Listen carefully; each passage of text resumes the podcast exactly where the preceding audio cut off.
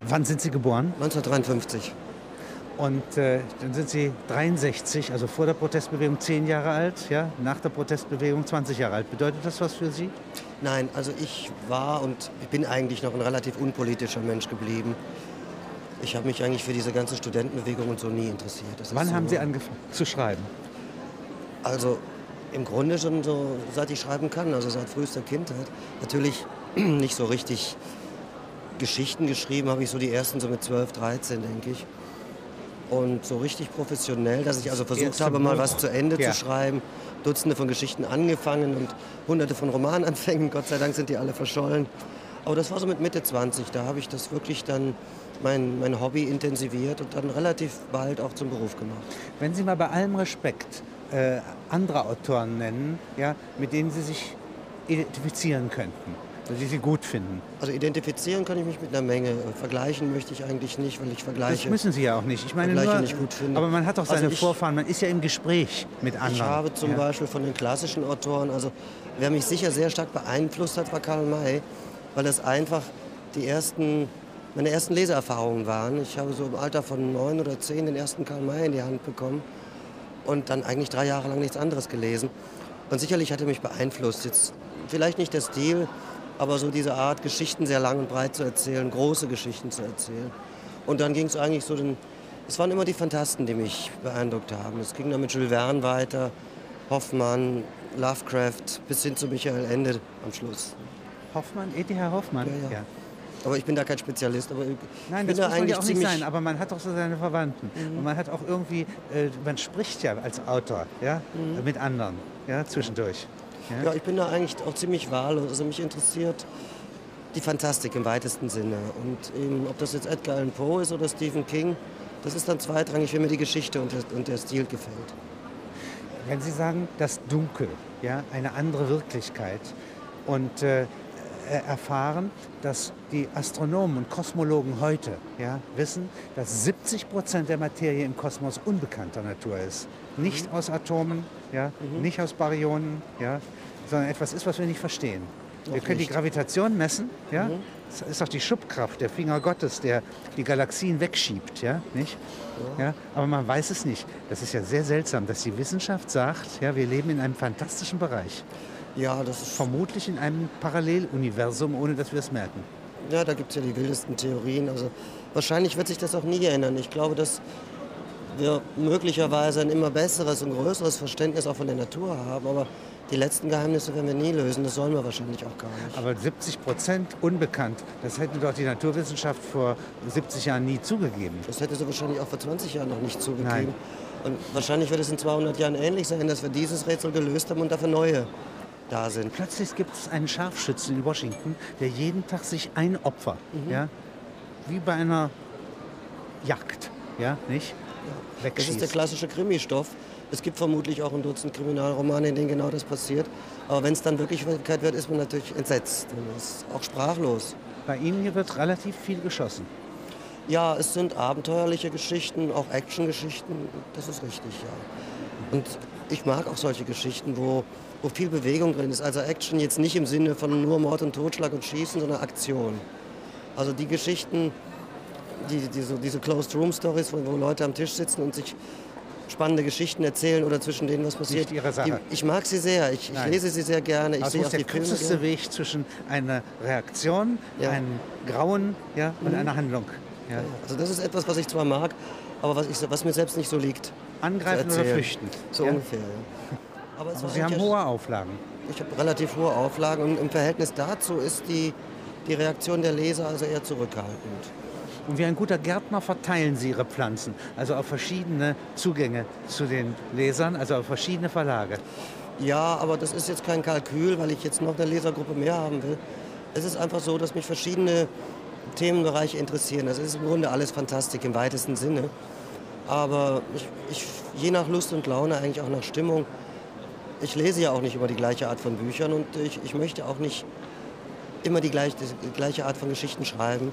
Und dann ergibt es sich einfach auch durch die Verlagslandschaft, dass man das ein bisschen verteilt. Ja. Science Fiction, ist das auch etwas, was Ihnen liegt?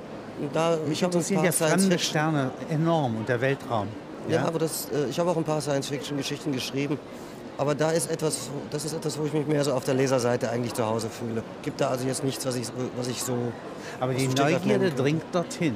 Also darüber möchte ich eigentlich wirklich was wissen zu meinen Lebzeiten noch. Ja, natürlich. Wenn ich die Möglichkeit hätte, klar. Vielleicht werde ich ja alt genug und reich genug, um mir noch einen Ausflug ins Weltall leisten zu können. Ich würde es tun. Müssen Sie tun? Ja. Ja. Wie lange sind Sie verheiratet? Also dieses Jahr sind es 30 Jahre. 30 Jahre. Schreibt Ihre Frau mit? Also Gelegentlich? wir arbeiten sehr konzentriert eigentlich gemeinsam an den Geschichten. Das reine Schreiben nicht, das überlässt sie mir. Aber wir entwickeln eben die Geschichten zusammen und sprechen dann auch während des Schreibens sehr viel drüber. Also sie ist meine Muse, sag ich immer. Und das stimmt in dem Fall auch wirklich. Wenn Sie sagen, in einer Woche oder im Durchschnitt einer Woche, ja, nicht? Wie lange, äh, wie viel arbeiten Sie? Äh, wie viel ist übriges Leben? Schätzwert. Das ist schwer zu sagen. Ich Im glaube, Durchschnitt sage ich, das kann ja im Winter wenn- mehr wenn sein, es- im Sommer anders sein. Ist es auch. Ich glaube nicht, dass es mehr ist als die normalen sechs, sechs sieben Stunden, die man auch sonst arbeitet. Weil es, es, es gibt so eine Obergrenze wirklich von sechs bis sieben Stunden. In der kann Woche ich auch oder am nicht, Tag? Am Tag. Am dann Tag. kann ich auch nicht mehr. Und dann gibt es natürlich auch Tage, wo ich gar nichts tue.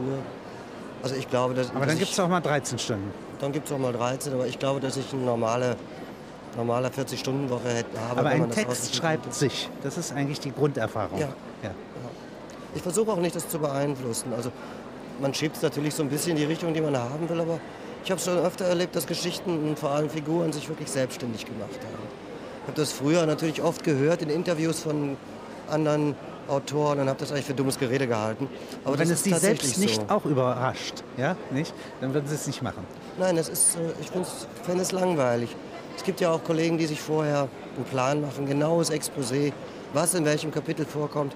Das könnte ich nicht. Also es, ich hätte das Gefühl, ich kenne die Geschichte ja schon. Warum soll ich sie denn nochmal schreiben? Ist ein Autor Ihrer Art mehr ein Sänger, ein Handwerker, ein Architekt?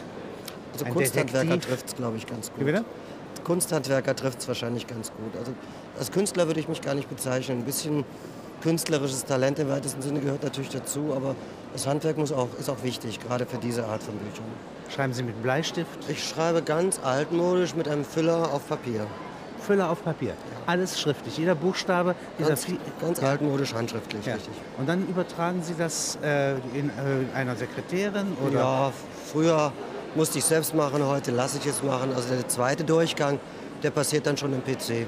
Im Idealfall ist es so, dass ich das Manuskript handschriftlich erstelle. Ich lasse es ein paar Tage oder auch Wochen liegen.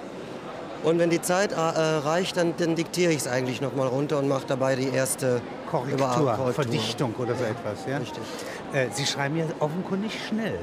Ja, ich habe das Glück, dass ich sehr, sehr schnell einfach schreiben kann. Ich kann auch nur schnell schreiben. Also ich habe mir mehrmals also wirklich dann auch Zeit gelassen. Wird nicht besser Blut. dadurch. Es wird sondern länger, ist, aber nicht besser. Ja, es ist leicht in Trance. Also wie Balzac das gemacht hat, ja, der sehr schnell und viel schrieb, ja, aber nur äh, gewissermaßen die Gravitation des Textes, die führt ihn. Das ist ein schöner Ausdruck, ja. Ja? ja. so ähnlich ist es auch. Also wenn, dann schreibe, wenn ich schreibe, dann schreibe ich sehr schnell und auch sehr viel. In Ihrem Roman Flut geht es in der ersten Szene um ein mörderisches Geschehen in einer geburtshilflichen Klinik. Es geht an sich äh, darum, dass ein Kind geboren werden soll. Also es gibt eine Prophezeiung und dieses Kind darf auf keinen Fall überleben. Und Wie in der Bethlehem. Arme, ja, nur ist es Da diesmal angeblich, der, diesmal ist es angeblich der Antichrist. Und der arme Held ist, steckt in dem Dilemma, dass er einerseits nicht töten will und darf und andererseits weiß, dass im Extremfall das Schicksal der Menschheit auf dem Spiel. Also im Grunde die klassische Frage, darf man einen Menschen töten, um Hunderte oder Millionen zu retten? Ich wüsste auch nicht, wie ich reagieren würde. Man kann die theoretisch intellektuell beantworten, aber ich glaube, wenn man in einer solchen Situation steckt, das müsste jeder für sich entscheiden. Ich bin froh, dass ich so eine Entscheidung nie treffen muss.